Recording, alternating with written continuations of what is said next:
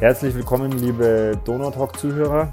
Ähm, es ist wieder Zeit für ein Interview. Im Moment mache ich das recht gerne. Ich möchte das Interview mal mit einem Zitat einleiten. Und zwar lese ich mal vor aus einem Bericht von meinem heutigen Gast. Er hat geschrieben, wieder mal so bekloppt sich das anzutun. Warum? Weiß ich eigentlich selbst nicht genau. Egal. Starten, nicht nachdenken, treten, treten, treten. Äh, wie das Zitat entstanden ist, darf er uns gleich noch erzählen. Ähm, zweimal war das Thema 24-Stunden-Rennen in Kelheim schon Thema hier im Podcast. Und heute habe ich einen sehr interessanten Gast diesbezüglich hier. Und zwar der Günther Gartner ist mein heutiger Gast. Äh, er darf sich gleich noch in Ruhe vorstellen. Ich sage jetzt schon, er hat äh, 2019 einen phänomenalen Erfolg in Kelheim feiern können. Ähm, jetzt erstmal schön, dass du da bist, Günther. Grüß ja, dich. hallo. Freue mich auch, dass ich da bin. Ähm, Bevor wir jetzt in die Thematik Radfahren einsteigen, stell dich mal kurz vor, ähm, sag, was du vielleicht, was du machst, wie so deine generelle Tagesstruktur aussieht und im zweiten Schritt, wie dein Weg in den Sport war. Ja, ja, ich bin der Günther Gartner, bin aus Ingolstadt, gebürtiger Ingolstädter, bin 52 Jahre alt und mache seit 20 Jahren Ausdauersport, habe mit Triathlon angefangen und Laufen wenn wir kurz zurückrechnen, ja. das heißt, du hast angefangen Ende 20, Anfang 30, weil du sagst, ja. du machst das seit knapp 20 ja, Jahren. Ende 20 war ich da. Okay.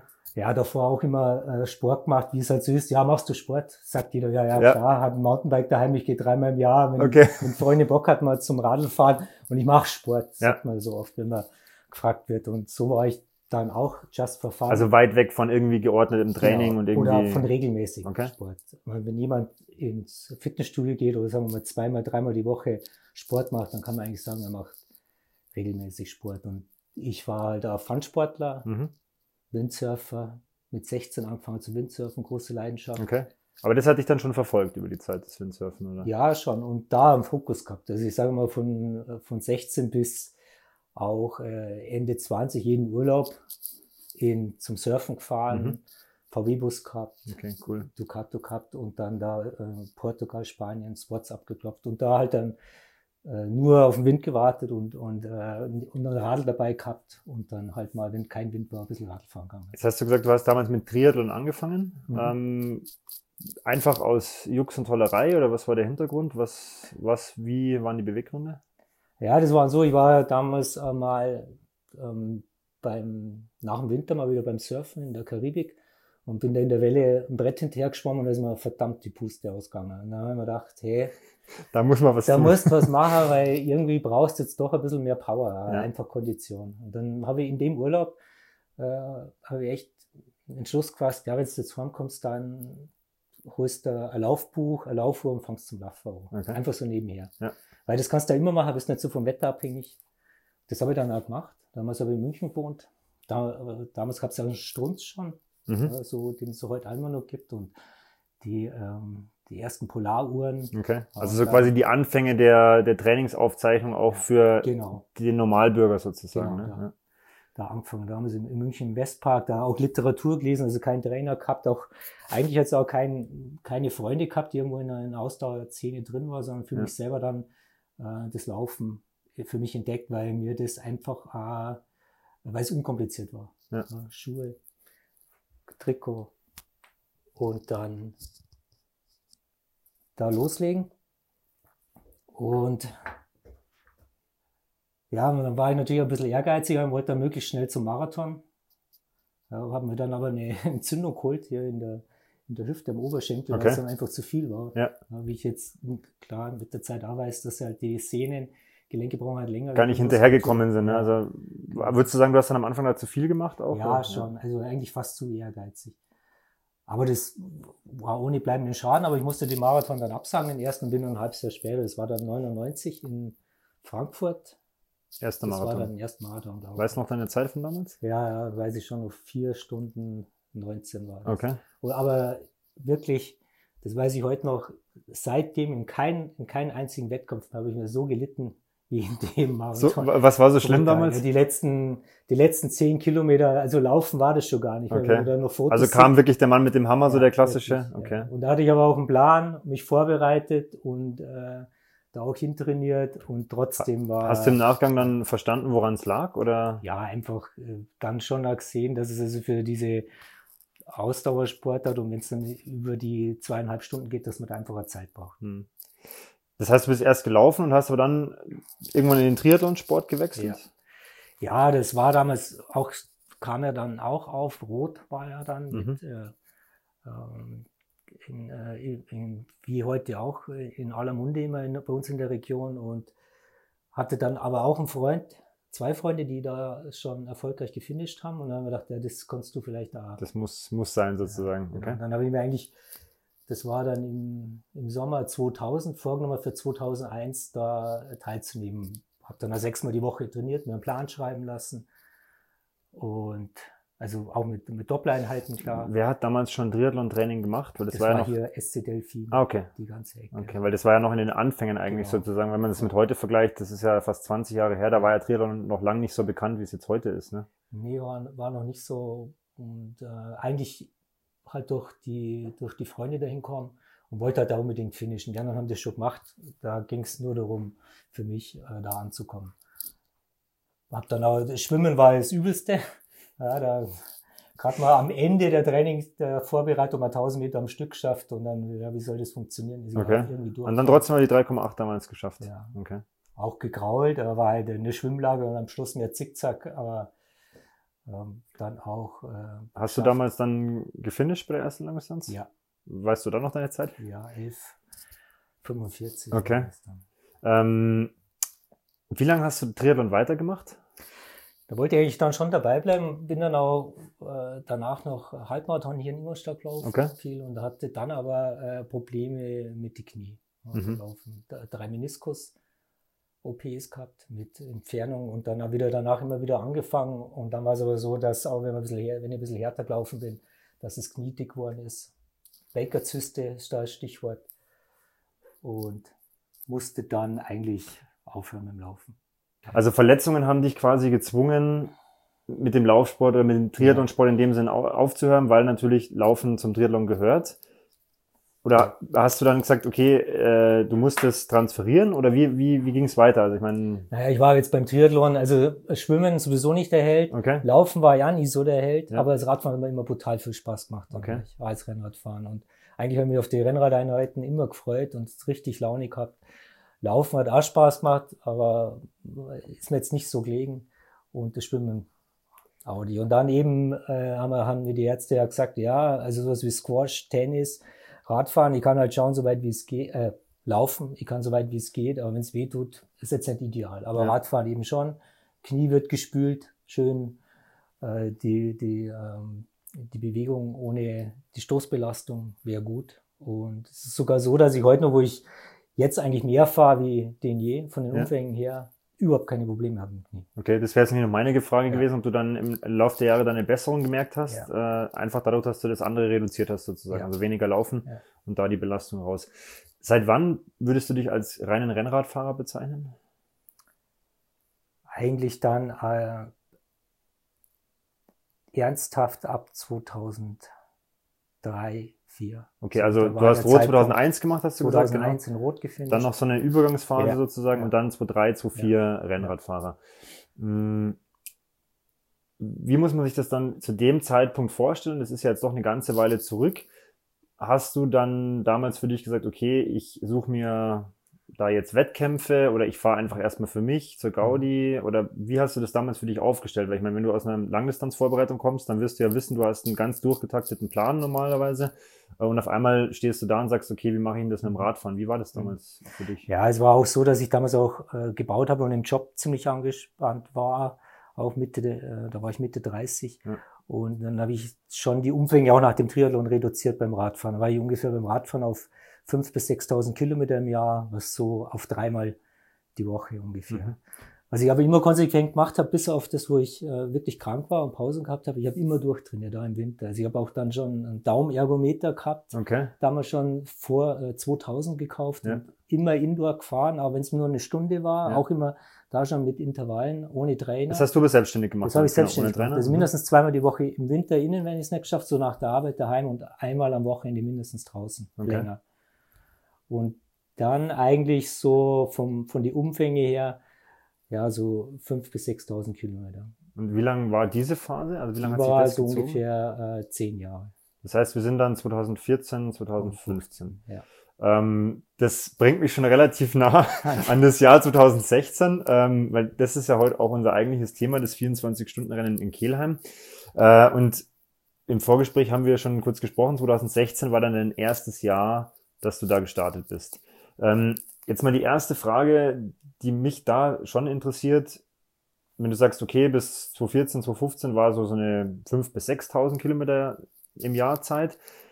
Wie kam die Idee, erstens das zu intensivieren und was, was stand für dich dahinter, dann auch zu sagen, ich mache ein 24-Stunden-Rennen? Weil es gibt ja mit Sicherheit auch leichtere Formate, oder? Also ich bin schon immer gern dann auch einmal im Jahr einen Radmarathon gefahren, also gerade ein Aber-Radmarathon, einmal die lange Runde. Mhm. Das sind 183, 85? Ja, es sind 200. Also sogar mehr, 240 mehr. Kilometer okay. und die lange Runde, die bin ich eigentlich schon immer ganz gern gefahren und bin da eigentlich auch äh, bezogen auf die Umfänge, habe ich eigentlich auch immer recht gute Zeiten gehabt, wenn okay. die, die Jungs so gefragt haben, was ich so fahre. Ich, sage, ich bin dieses Jahr vielleicht jetzt fünfmal mehr wie 100 Kilometer gefahren. Oh, ja. läuft doch ganz gut. Dann habe ich mir gedacht, ja, äh, ist okay. Und, aber ich war dann über Jahre hinweg immer so auf dem gleichen Niveau und das war dann fast langweilig. Ich bin dann immer alleine gefahren, in mhm. keinem Verein, so für, für mich. Und dann war ich mal bei, bei einem Vermessen mhm. am Rad und ähm, bin da mit dem, bin da in das Thema dann, da kam das gerade auf, war mit bezahlbaren Leistungsmessgeräten beim Fahren und habe äh, hab mich dann entschlossen, habe mich da ein bisschen interessiert, bin ein ITler, ja, und ein bisschen auch durchaus datengetrieben. Und da mal ein Leistungsmesser zu holen und dann auch da über Literatur mal ein bisschen anzulesen und mal zu schauen, ähm, ob da noch was geht, weil es war über die Jahre hinweg, hat es eigentlich stagniert, es war okay. Wundert dich das jetzt im Nachgang oder sagst du, es war natürlich logisch, weil ich habe natürlich irgendwie, weil jetzt, also du kannst es ja glaube ich jetzt schon verraten, mittlerweile hast du ja einen Trainer auch, einen Trainingsplan wenn du so ein Jahrzehnt hast, wo eigentlich jetzt kaum was passiert in den Umfängen und du quasi immer gleich trainierst, also würdest du sagen, das war jetzt im Nachgang verständlich, dass sich da nichts entwickelt hat, oder? Ja, man, es hat sich nichts entwickelt, aber es hat sich schon so die Form gehalten und ich denke, okay. wenn du dann mal Mitte 30 bist und deine Form hältst auch ja. und nicht äh, gravierend schlechter bist, dann hast du schon Erfolg. Okay. Und erst recht jetzt in meinem jetzigen Alter. Ja. Also geht's, äh, dass man, wenn man sagen wir, 5.000, 6.000 Kilometer Ende 30, Anfang 40 fährt, dass man da nur zulegen kann, ja. ja. Wenn, wenn sonst alles passt und nicht erst vielleicht erst 15 Kilo runter müssen. Ja. Aber irgendwann kommt man dann an einen Punkt, wo ich jetzt auch so bin, an einen Punkt, wo ich sage, äh, da kann ich froh sein, wenn ich die Leistung halte mhm. zum Vorjahr. Nochmal ins Jahr 2016 zurück. Der Entschluss, dass du startest, ist ja wahrscheinlich schon vorher gefahren, also vor 2016, oder? Ja. Also im Jahr davor, nehme ich mal an, oder schon früher? Ja, eigentlich ähm, war das so, dass ich im, im Sommer 2015, da habe ich schon zwei Jahre mit Leistungsmesser trainiert, bin, habe schon die Umfänge auch erhöht. Auch da noch selbstständig oder? Noch selbstständig. Noch selbstständig, ja. okay. Und dann habe ich, ähm, dann schaut man halt auch mal Radmarathons an und dann war halt Trondheim Oslo. Ganz groß, ein Klassiker, Langstrecke und im, auch vom, vom Wetter her um die, um die Zeit in, in Skandinavien eine Herausforderung. Der ist immer zur Sonnenwende, Mitte Juni. Okay. Also 20, äh, wie viele Kilometer oder wie viel? 540 Kilometer nonstop okay. von Trondheim nach Oslo, One mhm. Way. Und dann habe ich mich da ein bisschen so schlau gemacht, das wäre mal was. Mit meiner Frau geredet, äh, ja, dann wäre mal cool, da teilzunehmen. Dann habe ich aber auch ein bisschen drüber gelesen, dass das eigentlich ein, ein Mannschaftszeitfahren ist, weil da musst, brauchst du eine Gruppe und man fährt da eigentlich im Team. Und dann habe ich im Internet ein bisschen geschaut, dann, ich, dann bin ich da auf den Axel Fellau gekommen. Mhm. Das ist eigentlich so Mr. Trondheim Oslo in Deutschland. Und der hat äh, für 2016, da hat er 2015 eben im Sommer angefangen, da äh, drei Teams zusammenzustellen. Okay. Ja, und, und unter 20 Stunden, unter 18 und unter 16 Stunden. Unter 16 Stunden heißt schon sowas wie über ein 35er Schnitt auf 540 Als Kilometer. Team, wie viele Leute sind es dann? Vier, fünf, sechs, mehr? Ja, 20 bis 30. Pro Team, okay. Ja. Also das heißt, da wird wirklich ordentlich gekreiselt auch und richtig, richtig ja, Druck genau. gemacht. Ne? Okay. Und habe mich dann, habe den dann angeschrieben, ich kannte den bis dahin. Ich habe den einfach E-Mail geschickt und gesagt, ich würde gerne in der 16 Stunden Team mitfahren. Dann haben wir erstmal mich quasi interviewt, mich mir erstmal abgeklopft, weil da sind eigentlich schon gute dabei und ja. er kennt die alle und wir bereiten uns da jetzt schon vor mit Meetings im Vorfeld und Trainingsausfahrten, Teamkleidung, alles mögliche. Haben wir erstmal gesehen, ja, der zirkt das total professionell auf. Und äh, damals war auch dann ein Angebot über einen, über einen Axel Fellau, der langjährig schon mit Steps Köln zusammenarbeitet. Die haben damals so ein Paket geschnürt. Mhm. Neun Monate reduzierter Preis auf Vorbereitung für Trondheim Oslo, wenn du da beim Axel im Team mitfährst. Okay. Und das war dann auch für dich der Einstieg sozusagen in die ja. Trainingsplanung. Genau, okay. an, an, der Stelle. Und äh, mich dann da vorbereitet. Und dann war schon, also mich angemeldet oder den Kontakt hatte ich in 2015 und habe ich schon gesagt, 2016, wenn ich die 16 Stunden schaffe, und da ein Stück fahren kann, die 500 für, dann schaffe ich vielleicht auch Kelheim. Okay. Das war dann, wie viele Wochen später war das? Das war nicht so viel, oder? Nee, Wahrscheinlich. Das ist vier Wochen später. Vier Wochen später, okay. Und da habe ich mich mal angemeldet, mhm. war auch noch nicht im Verein. Okay. Kannte mich auch keiner, also da melde ich mich einfach an. Das ja. ist auch da jetzt kein Problem in Kelheim, da kann man sich ziemlich spät mal anmelden, weil jetzt da nicht dann die Teilnehmerzahl begrenzt ist bei den Einzelstarter. Okay. Die, wie war diese Fahrt in Norwegen? Wie ist das gelaufen? ja, das war, war äh, schon vom Wetter her eine ziemliche Herausforderung. Wir haben bei sieben Grad gestartet und Dauerregen. Ja, in voller, Kla also lang, lang. Ja. Äh, Handschuhe. Ja, und dann fährt man dann auch erstmal auf eine Hochebene rauf und, und darum mit Gegenwind und extrem kalt, die Finger nicht mehr gespürt, die Klamotten ausziehen. Aber Vorhersage war da so, dass es dann wärmer wird äh, in Richtung Lillehammer und, und sozusagen den zweiten Part vom Rennen und mit Rückenwind. Und äh, der erste Teil war vom Wetter her extrem fordernd, aber danach war es nur noch Flow. wir sind dann mit Rückenwind, äh, fährst du das dann ewig dann Tal entlang, äh, rotiert und abgetrocknet, schönstes Wetter. Dann. 16 Stunden geschafft, oder? Ja, fünf, also geschafft, unter 16 Stunden. Und zwar nicht alle vom Team dann, mhm. weil dann fallen doch immer welche, welche raus und dann gefinisht, also Ziel erreicht. Und dann eben auch gesagt, ja, wenn ich das schaffe, dann schaffe ich Kehlheim auch. Und da war dann Axel auch mit einem Team dort. In Kehlheim auch. In Kehlheim. Okay. Und der hat gesagt, du, Günther, wenn du das mal willst, die unterstützt dir ein bisschen mit Tipps. Dann wir im Vorfeld ja. Eben mit ihm mal unterhalten, weil er eben auch schon Race Across America Rekordhalter ist im Zweier-Team fahren. Mhm. Und auch gerade was da haben unwahrscheinlich viele Tipps geben, weil es gerade ernährungstechnisch. Das wäre jetzt nämlich meine Frage ja. gewesen. Ich meine, gut, äh, wahrscheinlich in dieser, in dieser Gruppenfahrt da, da, da war ja das alles so, wie du gesagt hast, ein bisschen organisiert. Das heißt, ja. da wusstest du so ein bisschen, was zu tun ist. Es gab ja auch dieses Vorbereitungspaket, du kanntest die Mannschaftskollegen und dann ist vier Wochen später ein Rennen, 24 Stunden, Einzelstarter, noch nie gemacht, äh, nochmal deutlich länger als dieses Rennen da, ja, also ja. nochmal ein Drittel obendrauf. Du stehst ja erstmal da und sagst, was muss ich überhaupt machen? Ja. Was waren denn jetzt so im ersten Jahr so ein paar Tipps, wo du gesagt hast, oha, da hätte ich nicht dran gedacht? Ja, erstmal ähm, bist du natürlich am Überlegen davor. Also noch nie eine Nacht durchgefahren. Ja. Also du kannst natürlich das 24-Stunden-Rennen angehen und kannst sagen, ja, ich trete mal an und mache so viel Pause, wie ich jetzt auch ja. will. Ich schlafe in der Nacht viel. Also einfach erstmal ganz okay. human und sage, ich fahre vielleicht erstmal im ersten Jahr genau. 25 ist Runden, test, tast mich da mal langsam ran. Würde ich auch jedem empfehlen. Ich glaube nämlich äh, dass da jeder ganz anders reagiert. Ich habe mich selber eingeschätzt, dass ich die Nacht nicht durchfahre. Ich kann zum Beispiel, konnte ich noch nie und kann nicht, konnte ich früher nicht, wie jung, und kann ich jetzt auch nicht. Ich kann nicht eine Nacht mit dem Auto durchfahren. Okay. No way. Ich werde müde, es geht nicht. Okay. Und da habe ich echt ein bisschen Bammel gehabt, ja, was passiert in der Nacht? Ja. Und so, ja, ich fahre halt, ich probiere es aus, ja. fahre meinen Speed. Und wenn es nicht mehr geht, haue ich mich aufs Ohr und fahre danach weiter. Ja.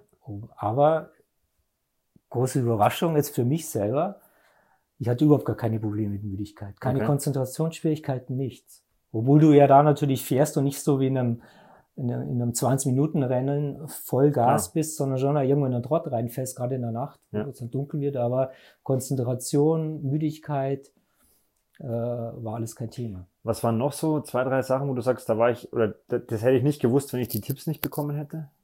Ja, ernährungstechnisch. Er hat mir halt gesagt, Günther, du brauchst, du kannst bis acht, neun Stunden kannst mit äh, Kohlenhydrate und mit süßem Zeug, da geht es, aber danach brauchst du Fette. Ja, okay. Probier das aus. Äh, fettige Sachen, Nudelsuppe, äh, Rindfleischsuppe äh, und wenn es äh, auch Stück Wurst ist oder irgendwas. Ja. Das habe ich im Vorfeld ausprobiert. Und das ist sicherlich jetzt aber jedem anders, aber bei mir war das ja so, ich habe mir dann eben von meiner Mutter damals eine echte selber gekochte Rindfleischsuppe ja. machen lassen. Ja, und habe die püriert. Das war nämlich noch ja. ein, ein Punkt, den ich, den ich auch äh, als Funfact mir aufgeschrieben habe. Pürierte Suppe in der Flasche. Ja, genau. Wie muss ich mir das vorstellen? Ja, die musst du vorstellen, dass das äh, erstmal sehr seltsam aussieht. Also die, die komplette Suppe, also mit allem in, Inhalten, ja. also auch das Rindfleisch und alles wird ja. einfach püriert. Ja, durch einen Staubmixer. Ja, okay. Und, und, dann machst du die klein. Was bekommt es dann für eine Konsistenz? So püreeartig? Ja, mit, mit oder? mehr, mit Wasser dann nochmal okay. äh, verdünnen und natürlich jetzt auch, sagen wir nicht die ganze Flasche voll, so halb voll und äh, wenn es recht kühl wird, dann wird sie zähflüssig. Okay. Ja. Das schmeckt aber dann immer noch eigentlich wie Rindersuppe hoffentlich, oder? Schmeckt wie Rindersuppe. Okay. Aber es war so, dass ich schon, wenn ich nur das süße Zeug nehme äh, oder meine Kohlenhydrate, äh, dass dann irgendwann schon nach acht, neun Stunden der Magen ein bisschen komisch sich anfühlt mhm. und das, wenn ich da die was Fettiges zu mir nehme, wie neugeboren danach. Jetzt habe ich noch mal eine Frage. Also du hast ja gesagt, okay, vier Wochen vor Kelheim 2016 im ersten Jahr ähm, war dieses äh, Rennen in Norwegen. Ähm, bis dahin war auch dieses Trainingspaket bei Stubbs sozusagen. Hast ja. du dann in den vier Wochen bis dahin da weiter trainiert oder hast du dann gesagt, du machst das jetzt erstmal nochmal vier Wochen in Eigenregie? Also wie lief mhm. das Training bis dahin noch? Was hat man da noch, was hast das, du denn noch machen können? Das Training war länger, weil das ein neun Monatsblock war und ich ein bisschen später da gestartet Ah, okay, das heißt, es lief direkt lief weiter. weiter. Okay. Wobei ich schon dazu sagen das war jetzt nicht so sehr personalisiert. Das mhm. war schon mehr ein Schema F, weil die okay. mich jetzt auch nicht kannten ja. als Frischling. Und ich, äh, ich habe schon davor auch strukturiert trainiert, auch andere Trainingspläne ausprobiert, wie es in der Tour drin ist und mich auch schon unterhalten mit anderen. Und, äh, aber mh, hm, ich würde schon sagen, dass mir das unwahrscheinlich geholfen hat in, in der Vorbereitung, weil ähm, mir dann auch eben die Tests mit dabei waren, entsprechend. Äh, und äh, von Schwellenleistung ermitteln, aber auch diese äh, die entsprechende Ernährungsberatung mit dabei mhm. ist. Mhm. Und auch da können die dir dann schon Tipps geben, weil die da schon auch aus dem Langstreckenbereich da auch viel Erfahrung haben. Auch viele Racer Costa America, Finisher und Teilnehmer. Also da ist schon noch auch da. Da habe ich sicherlich davon profitiert. Ja. Jetzt äh, nehmen wir das erste Jahr mal so im Kurzdurchlauf. Du bist, ich verrate mal, du bist Sechster geworden. Ja. Hast du das erwartet im Vorfeld? Und Nein. die zweite Frage, ja. wie, wie ist das Rennen verlaufen? So in, in vier, mhm. fünf Sätzen skizzier mal, was war an Höhen und Tiefen dabei? Das ähm, war 2016 das erste Mal, war sicherlich noch viel Zeit verloren durch, ähm, auch durch taktische Defizite, die man einfach nicht hat, wenn man das erste Mal reinschaut, mhm. trotz, wenn es darum geht, um äh, Beleuchtung anzulegen, Klamotten anzulegen, auch mal eine Pause zu machen. Auch der, der Standort mit der Verpflegung war nicht optimal. Der war, wenn man Kehlheim kennt, wenn man da die Brücke runterkommt und dann äh, äh, in relativ schnellen äh, Rechtskurve, wo die Einzelstarter sich verpflegen lassen, wenn man da steht und mit, mit Vollgas erstmal in die Eisen steigt und dann stehen bleibt mhm. und sich verpflegt und dann wieder antritt, verliert man halt auch viel Zeit. Und ähm, auch von den von der Planung her, wann ich Stop, äh, Stops mache, wann ich keine mache, wann ich also durchfahre. Es ist mhm. nicht so, dass ich jede Runde einen Stopp mache. Ja. Äh, weil da einfach da die Erfahrung dann fehlt. Und das erste Jahr war dann schon mit äh, Erfahrung sammeln geprägt. Aber trotzdem bin dann wirklich als Sechster geworden, wo da habe ich wirklich nicht damit gerechnet. Ja. Ging es dir das ganze Rennen über gut oder sagst du, du hattest auch mal extreme Tiefphasen dabei? Oder? Nee, es ging ähm, wie auch die Jahre danach immer okay. gut musste jetzt ähm, eigentlich überhaupt nicht kämpfen in dem Sinn, sondern äh, habe eigentlich nur Spaß gehabt an dem Rennen. Ja. Weil, ja, weil das auch so, so interessant ist, das Rennen dann. Also das ist jetzt nicht bloß beim ersten Rennen, sondern als die Jahre danach ist Kehlheim als Einzelstarter, kannst du es nicht so vorstellen, du hockst dich jetzt auf deinen Bock drauf. Also wenn ich sage, ich fahre jetzt hier Strecke 24 Stunden und tritt meinen Stiefeln und sonst ist nichts los, sondern ja.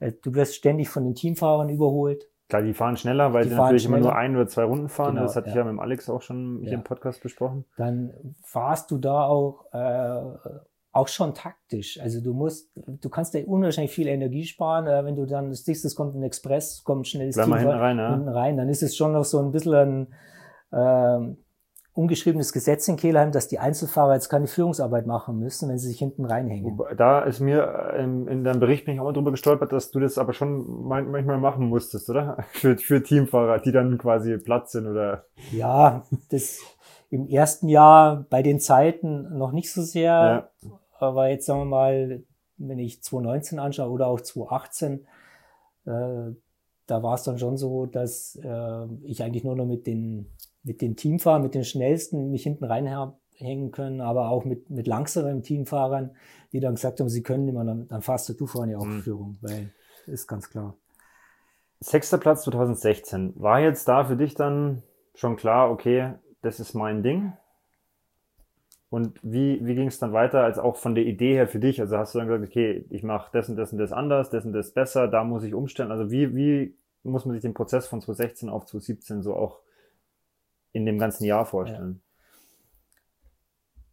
Wenn du Sechster geworden bist beim ersten Mal und da äh, viele Erfahrungen gesammelt hast und äh, der, der Wettkampf so viel Spaß gemacht hat und du anscheinend da merkst, dass du vielleicht ein Händchen hast für die Ultradistanzen, dann äh, denkst du, ja, Stocker war schon nicht schlecht. Ja, meine, das ist einfach dann von sechs, dann schaust du, wie viel schneller die waren, wie viele Runden. Und dann denkst du, dann rechnest aus, wo kannst du noch was optimieren, ein bisschen schneller fahren, was bedeutet das dann? Und das könntest du eigentlich auch erreichen. Wenn in dem Jahr, klar, kommt immer auf die Konkurrenz drauf an, du kannst ja die Jahre davor schauen, was die so gefahren sind, dann kannte eigentlich Stocker lange. Dann bin ich auch im, im Frühjahr 2017 dann äh, zu die Geimersheimer dazu gekommen. Darf ich da mal ganz kurz äh, einhaken? Der Alex hat mir in, äh, nach seinem Interview verraten, ähm, dass du am Anfang ein bisschen skeptisch warst, da dazu zu gehen. Ist das richtig? Ja, es war jetzt bei uns in der Region ja immer so, die, die Geimers haben am früher so ein bisschen den, den Ruf gehabt, die Radlfahrer unter die Radlfahrer, ja, die sind ein bisschen hochnäsig, die grüßen nicht etc. Okay. Und, ähm, kannte da auch keine ja. dort und dann äh, und ich eigentlich auch vom Typ her eigentlich total viel alleine fahre, mache ich jetzt auch noch. Ja. Ich fahre trainiere fast alleine. Aber würdest du nicht sagen, das musst du sogar auch, weil wenn du jetzt in so einem Rennen 24 Stunden alleine fährst, ich meine, klar, du hast gerade gesagt, du hast um dich rum Leute, die dir helfen können, ja. du kannst dich mal wo reinhängen, aber du musst ja, du musst dein Zeug alleine machen. Ne? Ja, ist, muss, du musst schon. Also ich, ich mag das auch ganz gerne im Wind fahren. Ja. Und äh, du musst natürlich in der Gruppe auch fahren, muss man lernen. Äh, Gerade auch in Kehlheim, was schon anspruchsvoll ist mit Konzentration. Und wenn man am Hinterrad dranhängt in der Gruppe, dann muss die Konzentration schon da sein. Ja. Aber im Training und für die Langstrecke würde ich sagen, musst schon alleine fahren. Mhm. In der Gruppe, wenn du als Radfahrer fährst, du kannst eigentlich, du rollst zwar schnell, du bist unwahrscheinlich schnell, aber du kannst. Du machst halt quasi ja. nichts, wenn du in der richtigen Position sitzt. Ne? Genau, du machst nur was, wenn du vorne im Wind fährst ja. eigentlich und hinten drin fährst du nicht mal Rekon. Wenn du, also du hast gesagt, du bist 2017 zu den Geimersheimern dazu. Ja. Ähm, was war dann für dich der Grund, weil du einfach eine Mannschaft haben wolltest? Oder? Ja, es war so, dass ich da auch einen, einen jemanden äh, kennengelernt habe, der schon im Verein war, den Marcel. Und der hat mich mal angehauen, mit dem bin ich hier, der, weil der hier in der Gegend da wohnt, im, Süden von Ingolstadt, bin ich mit ihm ein paar Mal im Training gefahren. Über Strava habe ich den kennengelernt. Mhm. Weil damals ich mich da gerade angemeldet hat und der hat da äh, gesagt, ähm, er würde gern äh, Tour Transalp fahren, sucht da einen Partner. Und dann habe ich gesagt, ja, können wir machen. Hätte ich schon Lust drauf. Und er war schon bei die Geimersheimer. Und dann habe ich gelesen, äh, zwei Wochen davor, vor der Tour äh, Transalp, dass äh, das jetzt auch da als angekündigt wurde bei den Geimersheimern, also Günter Gartner und Marcel Nienholm, habe ich gesagt, das geht jetzt gar nicht, das muss ich da dazugehen. Weil Klar, jetzt, wenn äh, du schon als, ja, als da stehst. Das fand ich eigentlich total super, dass die mich eigentlich schon so als Teammember ja. Da genannt haben. Und dann war es aber so, äh, das war der eine Grund, und dann fahre ich ja hier RTFs. Mhm. So in der Region, vor allem den Schobenhausener immer, und der ist ja im Frühjahr, und da war, bin ich ja mit, die, mit Geimersheimern zusammen, mit, mit Alex, mit, und mit anderen. Also du kanntest die schon. so da kannte ich die schon. Okay. Da sind wir danach auch zusammen geguckt und das war eigentlich so, die waren, ja. die sind alles super cool drauf. Also hat sich dieses, dieses vermeintliche, die sind alle hochnäsig und grüßen dich überhaupt nicht bestätigt. Und das war, äh, hat sich überhaupt nicht bestätigt, ja. ganz im Gegenteil, ja. komplett anders. Und dann bin ich da dazugegangen und, und 2017 war dann eben auch das erste Mal dann unter RTG-Flagge. Mhm.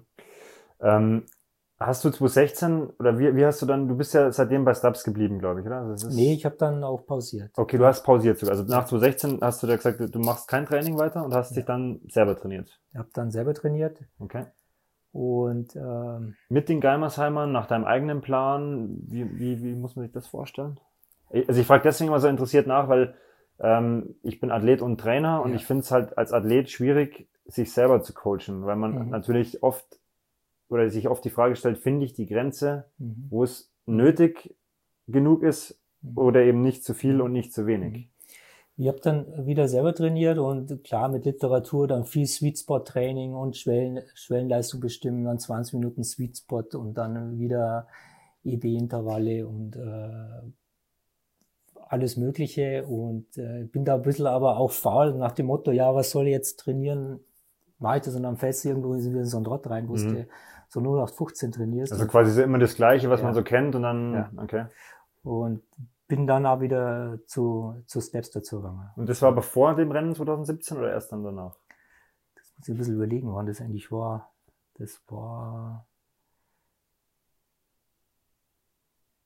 2017. 2017. Ja. Ähm, das war im August 2017. Also nach dem Rennen in Kelheim sogar. Ja. Das heißt, du hast das Jahr auf Kelheim dich vorbereitet ähm, in Eigenregie. Hm. 2017 Platz 3, 75 Runden, 736 Kilometer. Spuckt zumindest die Ergebnisliste aus. Ähm, Stockerl erreicht. Genau, ja.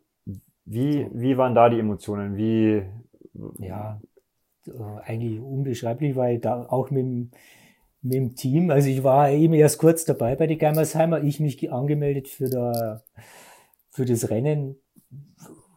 Dich kennt keiner. Und dann, ja, ich, aber ich bin dann also, ich, mir ist es egal, was andere ich fahre für mich selber. Geht's in die Hose, geht's halt in die Hose. Mhm.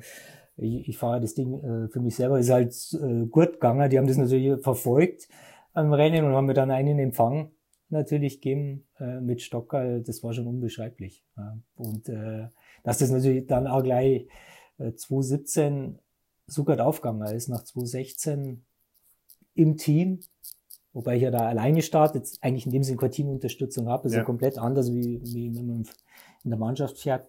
Aber natürlich schon, wenn die, wenn die Jungs vorbeigefahren sind, äh, Anforderungen. Ja. Und äh, das gibt ja natürlich dann schon an immer Impulse und, und Gefreite. Und dann der Empfang war gigantisch, ja. schon 2017 im Ziel. Dann lass uns nochmal kurz 2018 und 2019 durchgehen, bevor wir dann vielleicht das Rennen an sich nochmal ein bisschen äh, auch als aus Einzelstarterperspektive ähm, besprechen können. Es ist natürlich für mich jetzt wieder die ganz äh, logische Frage, du wirst Dritter 2017, das habe ich dir im Vorgespräch die Frage auch schon mal gestellt. Was ist dann das nächste Ziel gewesen? Ja, dann überlegst du natürlich schon und gehst, trittst nochmal an, wenn wir eine starke Seniorenmannschaft da bei, bei RTG und okay. dann, äh, und weil äh, Stockerl hast du schon mal geschafft, ja, wenn es jetzt dann irgendwo, vielleicht unter die ersten zehn kommst du schon noch rein, auf alle Fälle, aber mhm. hast ein bisschen Pech und dann äh, haut es vielleicht nicht so hin, gehst das Risiko ein, machst es nochmal. Äh, aber ich war dann trotzdem entschlossen, dann nochmal anzutreten, weil, äh, weil es mir einfach auch so viel Spaß gemacht hat. Einfach der Erfolg und dritter Platz. Ja, dann, dann schaust du wieder, wie ist dieses Jahr gelaufen? Das zweite Mal hm. war das dann eben ja. 17. Sagst, ja, ähm, da geht noch ein bisschen was, vor allen Dingen auch bei der Taktik dann. Mhm. Ja, jetzt lasse ich da 20 Watt mehr Tritt auf 24 Stunden, das kannst du abhaken. Ja, da kann ich trainieren wie ein Ochs, da ja. kann ich nur Intervalle fahren, da tut sie nichts mehr. Aber du kannst äh, sicherlich an der, äh, an der, mh, hm, an der Ermüdungsrate was machen. Mhm. Also viel auch mit nüchtern Training okay. und äh, Low Carb Training, was ich eigentlich auch schon die Jahre davor immer gemacht habe, wo ich eigentlich schon immer, wenn ich äh, äh ein, zweimal die Woche fahre, komplett ohne Kohlenhydrate fahre. Und im Rahmen von, von Steps haben wir das dann eigentlich noch sogar noch ausgebaut mit, eine, mit harten Einheiten am Tag davor. Dann mhm, keine dass wirklich die Speicher wirklich leer sind. Leer okay. sind. Und dann in der Früh nur Eiweiß und dann, äh, und dann fahren. Und das kann ich mittlerweile wirklich äh, drei, vier Stunden äh, an. Und auch während der Fahrt dann ohne Verpflegung sozusagen. Ohne Verpflegung. Im, ja. In deinem Grundlagenbereich. Im Grundlagenbereich und sogar auch mit G2 drin, okay. weil ich gut fahren kann und ohne, dass ich dann Zitterer kriege oder danach vom Rad falle. Es ist, ist nicht mal anstrengend an der Stelle. Und das war aber nicht immer so. Ich weiß das noch genau, wie ich angefangen habe. Zuerst mit eineinhalb Stunden Radfahren, wenn ich keinen Riegel dabei gehabt habe, ich einen Zitterer bekommen. Okay. Ich musste absteigen. Kannst du dich noch an dein schlimmstes Erlebnis erinnern, was du jemals hattest auf dem Rad, so von Hunger, also Hungerastmäßig? Das war fast so in die, in die ersten Jahre, da noch zu Triathlon-Zeiten. Ja. ja. da habe ich mal den Riegel auch vergessen und habe eine, eine, eine längere Einheit gefahren, mit fünf Stunden in, in dieser Vorbereitung und da äh, da konnte ich nicht mehr weiterfahren. Da war ich echt am Zittern ja. Espenlaub. Ja. Da ging gar nichts. Ich muss nur deswegen lachen, weil ja. ich frage das, wenn jetzt ein Radler mir gegenüber sitzt, äh, ab jetzt immer nach, weil ich, kenne das genauso und ich glaube, an, an, an die Momente erinnert man sich nicht so gern zurück, weil das ist dann schon, das geht ja schon Richtung Grenzerfahrung. Ne? Wenn du sagst, du kriegst, der Alex hat so schön gesagt, du kriegst die Kurbel einfach nicht mehr rum. Du willst treten, aber es geht einfach gar nichts mehr. Ähm, also Du hast gesagt, Taktik ändern. Das heißt, zum einen im Training was anders machen. Hast du dir auch dann fürs Rennen selber nochmal so ein paar Tricks und Tipps, Kniffe überlegt, wo du sagst, da kann ich noch was rausholen? Ja, vor allem an den Pitstops. Also Okay. schon mal die, die Position ändern von der Verpflegung her. Dann meine Frau hat mich äh, jedes Jahr dort versorgt. Ja. mit der dann jetzt aber aus den, aus den Erfahrungen der, der Jahre davor einmal die Strategie festlegen. Also wann, äh, wann halte ich an? Ja. Eigentlich nur noch zweimal. Zweimal nur noch komplettes Anhalten. Zweimal Ansonsten anhalten, nimmst du wirklich das wo das quasi. Rad, genau, wir machen Verpflegung, während ich fahre, also dann eben die Verpflegung auch an den Anstieg verlegt, wo ich eh langsamer bin. Mhm. Frau läuft mit äh, und gibt mir die Flasche oder die Riegel Und du gibst entsprechend. dir die Lehre zum Beispiel. Genau, ich schmeiß die Leere davor weg Okay. und sage ja schon, äh, was ich dann in der nächsten Runde brauche, weil jetzt war, war ich viermal dabei, aber geklappt hat's nie, dass ich genau nach Plan mich verpflege und genau Okay. nach Plan. Also du hast dann immer gesagt, okay, es fühlt sich Ja. jetzt gerade nicht nach Ja. pürierte Suppe an, sondern ich brauche jetzt Genau. vielleicht, was weiß Ja. ich, Cola oder ich brauche jetzt die pürierte Suppe eine Runde eher als genau, geplant. ja, okay. Cola oder was ich dann auch nehme, ist äh, Fresobin, also Hochenergie, eigentlich äh, Krankenhausnahrung. okay, habe ich noch nie gehört. Ja, ist 200 Milliliter, 350 Kilokalorien zum Okay. Magen. Äh, sehr gut zu vertragen. Mhm. Aber nicht nur ausschließlich, sondern auch dazwischen rein.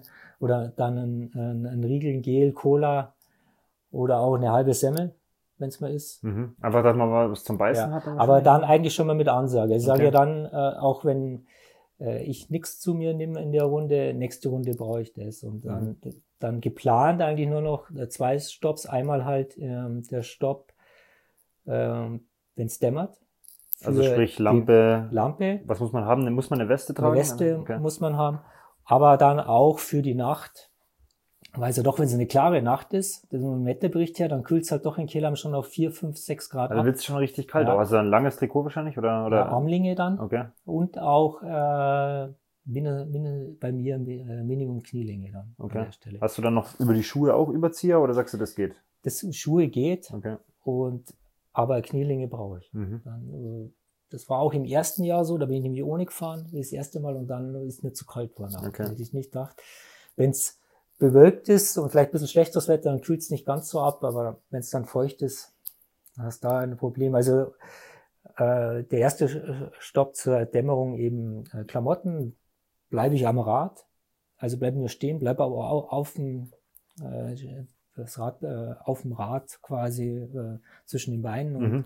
äh, legt dann die Beleuchtung an, die Klamotten.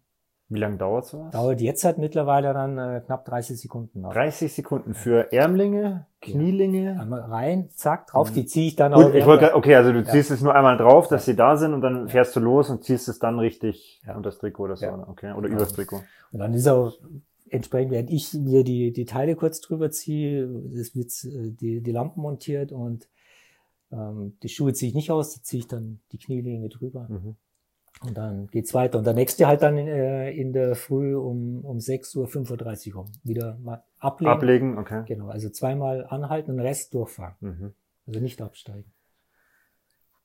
Und da, die Frage war ja, da habe ich damals eben Rundenzeiten gehabt, die waren da zum Teil die, die langsamste über 40 Sekunden mit, äh, mit Pitstops. Ja. Und da lässt sich eine, wenn du da äh, eben äh, nur zwei machst und die auch noch optimierst, dann hast du gleich mal sieben, acht, neun Minuten Mhm.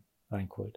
2018 wieder Platz 3, eine Runde mehr gefahren. Das heißt, anstatt 736 im Vorjahr 753. Und was ich mir auch nochmal aufgeschrieben hatte, was du ja gerade schon angesprochen hast, im Jahr 2017 die langsamste Runde 42 Minuten und im Jahr 2018 die langsamste Runde 36 Minuten. Also sechs Minuten Unterschied Ja. bei der langsamsten Runde. Ähm, jetzt wieder die Einordnung von deiner Seite. Du hast gesagt, okay, Platz 3, wenn man schon mal auf dem Stockerl war, mal gucken, kann ich das wieder schaffen. Wie zufrieden warst du mit dem dritten Platz in 2018? Auch aufgrund der, der Leistung, die du ja besser warst. Also du bist ja quasi mehr gefahren als Mhm. jemals zuvor bei diesem Rennen Ja. äh, und bist wieder Dritter geworden. Ja. Ja, 2018 waren eben dann 46 Runden und auch schon eben optimiert, wie eben gerade gesagt, mit den Pitstop-Zeiten. Also es war nicht mehr viel drin. Da Mhm. musste sich dann, ähm, haben wir überlegt, was ist noch drin. Wenn es optimal läuft, natürlich auch mit, schon auch muss dann die, die Zeiten steigern, also die, die Durchschnittszeiten von den Runden, Ja. dass du dann eine Runde vielleicht noch rausholst. Okay. Auch eben, äh, Kehlheim ist ja so, dass du dort ähm, nur die vollständigen Runden gezählt werden. Das Okay. heißt, eine Runde brauchst du als Einzelfahrer da so im Schnitt äh, 30 Minuten mhm. um den Dreh um, 31, 32 Minuten, wenn man dann brutto sieht.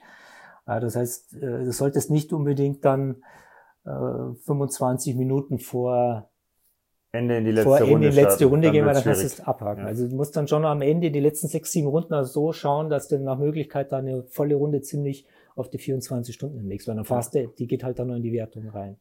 Wenn jetzt aber dann äh, an einem gewissen Punkt beide, zwei Fahrer zum Beispiel in der letzten Runde wären, in der, sagen wir mal, 47. und es schaffen beide nicht zum Ende hin, ist dann der der Gewinner, der weiter vorne ist, sozusagen. Ja, okay. Genau, da zählt dann die. Aber es würden dann trotzdem nur 46 Runden gezählt werden und halt der Gewinner, der quasi an dem Punkt ja, der, der die, Kilometer hat. Die sozusagen. 46 mit der geringeren Zeit hat. Ist okay, alles klar. Ähm, Nochmal ganz kurz die Frage, also 2018 warst du zufrieden? Ja. Im Nachgang jetzt, weil man muss ja dazu sagen, wenn ich, wenn ich richtig informiert bin, war ja das Jahr unter keinem so guten Stern. Stimmt, ja. 2018 war so, dass ich mich ähm, im Frühjahr, äh, Ende Februar, da beim Training bin ich auf Eis ausgerutscht mit dem Vorderrad und auf die rechte Hüfte gefallen und haben wir da das Becken gebrochen. Mhm. Muss aber dazu sagen, dass das nur ein Haares war an der Stelle und nicht okay. verschoben war. Also es ist also eine in Anführungszeichen leichte Verletzung leichte, für das, was hätte passieren genau. können wahrscheinlich. Ne? War nicht verschoben, ist ja nichts operiert worden, aber okay. es war auf jeden Fall acht Wochen keine Belastung. Okay. Auf Krücken noch nicht mal den, den Fuß aufsetzen. Ja. War aber dann schon so, dass ich mit meinem Physiotherapeuten dann gesagt habe, nach dreieinhalb Wochen sind wir dann aufs Ergometer. Dann bin ich mit, mit 50 Watt, nur dass das Bein also bewegt wird. Leerbelastung, Leerbelastung. für dich, ne? Genau, und dann äh, war das Thema eigentlich schon ja, Sturz Ende Februar, Juli, Kehlheim eigentlich schon erledigt. Das heißt, März ja. kein Training, April kein Training, dann haben wir noch Mai, Juni, also genau. zwei Monate Vorbereitung. Ja.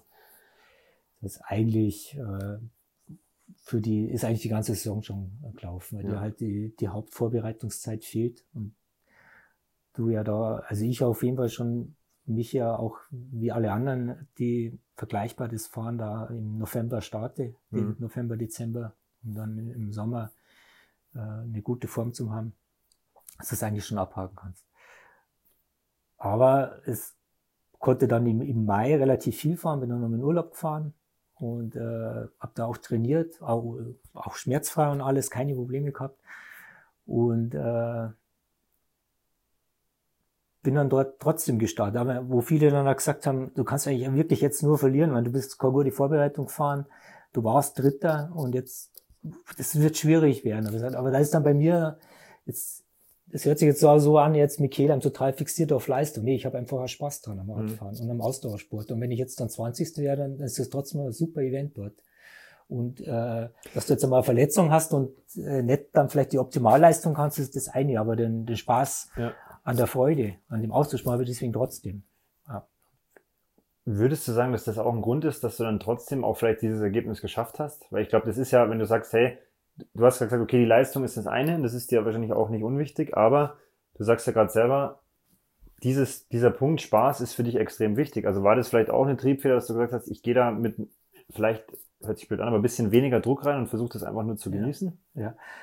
Ich, auf alle Fälle. Ich, ich gehe da eigentlich jetzt nach wie vor auch mit relativ wenig Druck rein. Also ich würde jetzt, äh, es ist ja nicht so, dass ich da total nervös bin. Es gibt ja viele, die auch, wenn Wettkämpfe sind, rein, die dann, wo da der Kopf versagt. Ja. ja. die haben super Trainingsergebnisse, sind fit wie die Sau, aber wenn die dann mal in Führung sind bei so einem Wettkampf, dann kriegen sie ein bisschen die Düse und, und, und äh, kriegen vielleicht dann auch mit Magenprobleme vom Kopf her oder, oder produzieren vielleicht einen Sturz etc. Aber da habe ich, äh, ich sehe das Ganze als Spaß und äh, und äh, bin dann eigentlich da auch nicht verbissen, dass ich da, ich muss, ich muss, ich muss an der Stelle, sondern wenn ich kann, bin ich happy und ist aufgegangen. Liegt mir vielleicht auch die, die Langstrecke, ohne dass ich mich jetzt da äh, besonders äh, verbissen anstrengen muss.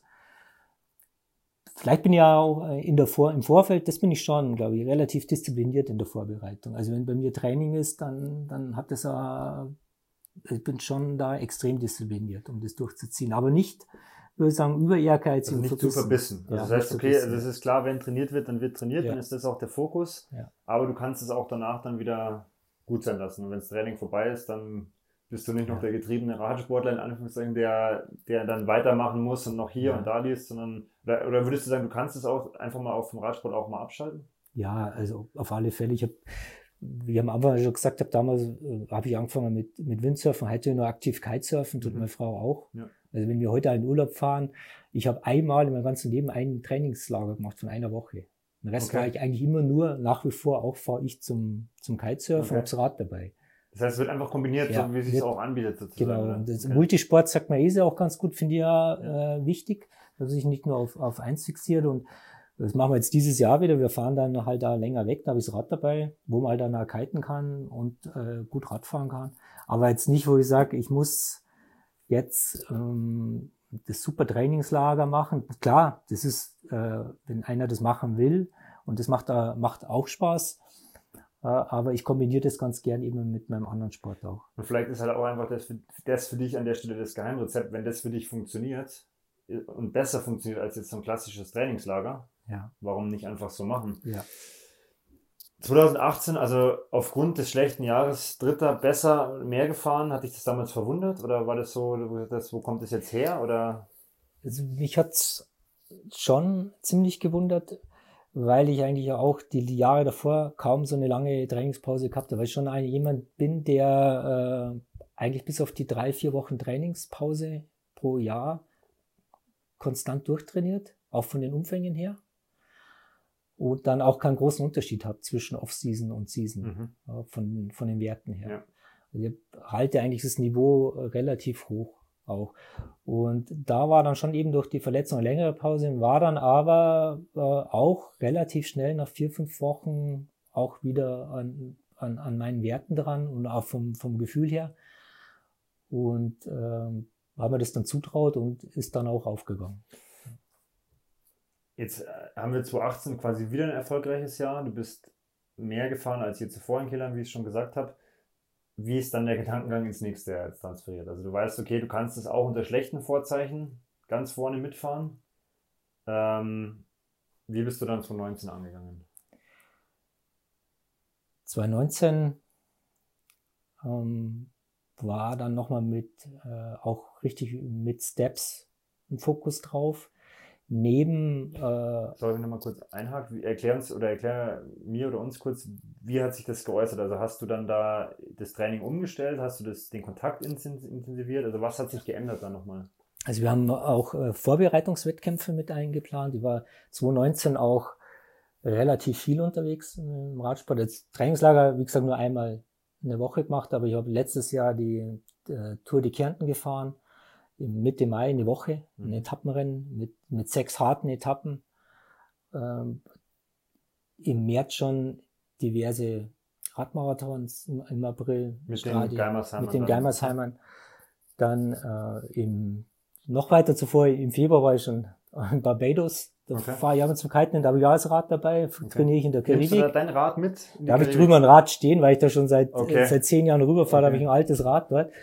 Und äh, Bekannte haben da eine Hütte, ja. bei denen mieten wir uns immer ein. Okay, und weil das wäre jetzt mir meine Frage gewesen, ob man da das teure Rad von nee. hier da rüber aber es, möchte. Das ist aber recht lustig, weil die haben da drüben wirklich eine kleine Radsportszene. Man kann sich okay, nicht vorstellen. Da fahren Locals, ja, da gibt es einen kleinen Verband und da treffen sie sich die auch immer zum Groupbreit. Und äh, okay. äh, die haben relativ schlechte Straßen und viel Verkehr. Ja. Aber da gibt es eine richtige Rennradszene. Und ich kenne da mittlerweile ein paar.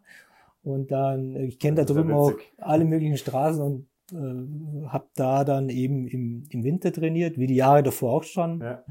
Äh, aber nicht so, nicht so vorstellen, ich gehe jetzt da sechs Stunden zum Radfahren. Da war halt dann beim Kiten zwei, drei Stunden, dann gehe ich halt nochmal zwei Stunden ja.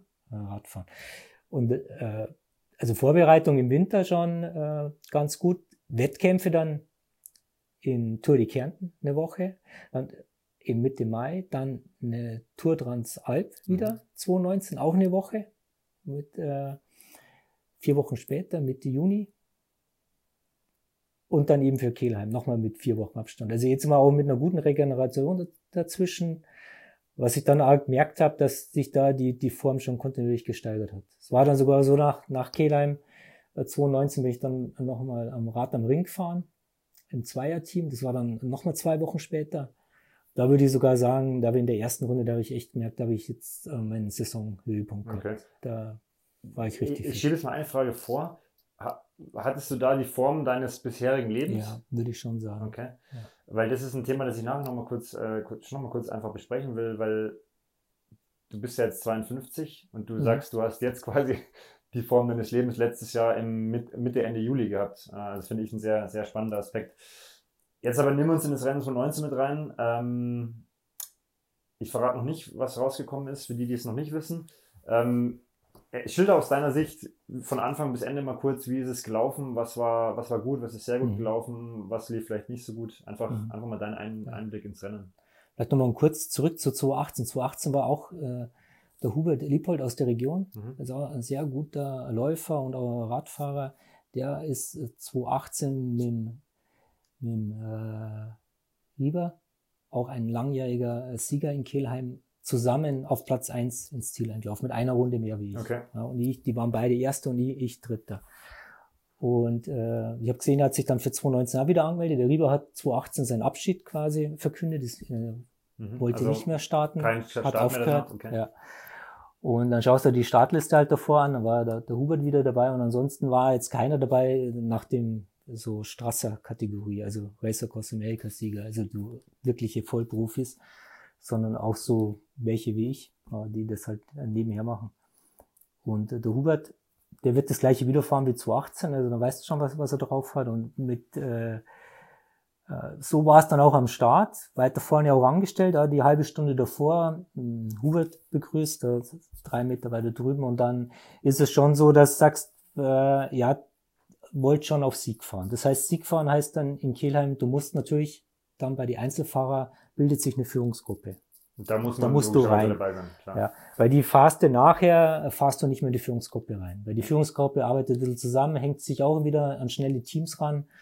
Und wenn die mal eine halbe Runde weg sind in Kehlern, dann, dann fahrst du das nicht mehr selber zu. Weil es wird zu viel Energie kosten, ja. das kannst du dann nicht. Also du musst, wenn überhaupt, schauen, dass du am Anfang bei den Führenden mit dabei bist. Und wir waren dann auch äh, eine Führungsgruppe mit vier, fünf Leuten. Und das Wetter war dies Jahr am Anfang relativ schlecht mit, mit Regen. Es gab dann auch im, gleich am Anfang auch Stürze, auch einen direkt bei uns in der Gruppe, wo ich gerade noch so ausgewichen bin, wo es vor mir einen aufgestellt hat und da ausweichen konnte. Und dann sind wir da eigentlich äh, bis äh, die ersten sechs Runden eigentlich zusammengefahren. Da hat es mal einer probiert, der vorne rausgefahren ist, da haben wir uns dann angeschaut, was macht dann jetzt? Jetzt fahrt er vorne raus. Das war dann nach wann drei Stunden oder so? War nach drei Stunden, ja, der hat, den haben wir dann relativ schnell wieder gehabt. Ja, unterhält sich halt dann also. Ja. ja. man fährt dann so lang zusammen, man wechselt sich auch ab in der Führung. Funktioniert das? Also ist das fair da mit der, ja. also jeder gleich so viel? Ja. Okay. Also wir reden schon dann, wir kennen uns dann und reden auch und arbeiten dann auch zusammen. Das ist auch klar, dass jeder hat das im Kopf. Ja, irgendwann gibt es dann rennentscheidende Momente. Entweder du hast Probleme äh, technischer Art, gesundheitlicher Art oder von deiner Leistung her, dass du nicht mehr mithalten kannst. Und dann, dann ergibt sich das schon. Aber mhm. am Anfang heißt erstmal auch zusammenarbeiten und schauen, äh, dass du da auch äh, äh, entsprechend, äh, dass da keiner rausfährt länger. Ja, und äh, einfach in der Führungsgruppe drin bleiben. Das habe ich dann auch geschafft, eben dieses Jahr. Und wir konnten dann die ersten Runden auch zusammenfahren. Und dann hat aber der Hubert äh, wirklich an, an einer Runde dann nach, äh, ich glaube, siebte Runde war das, glaube ich, hat er dann auch am Stausacker mal richtig angezogen. Das dann eben da mehr, mehr Watt aufgelegt.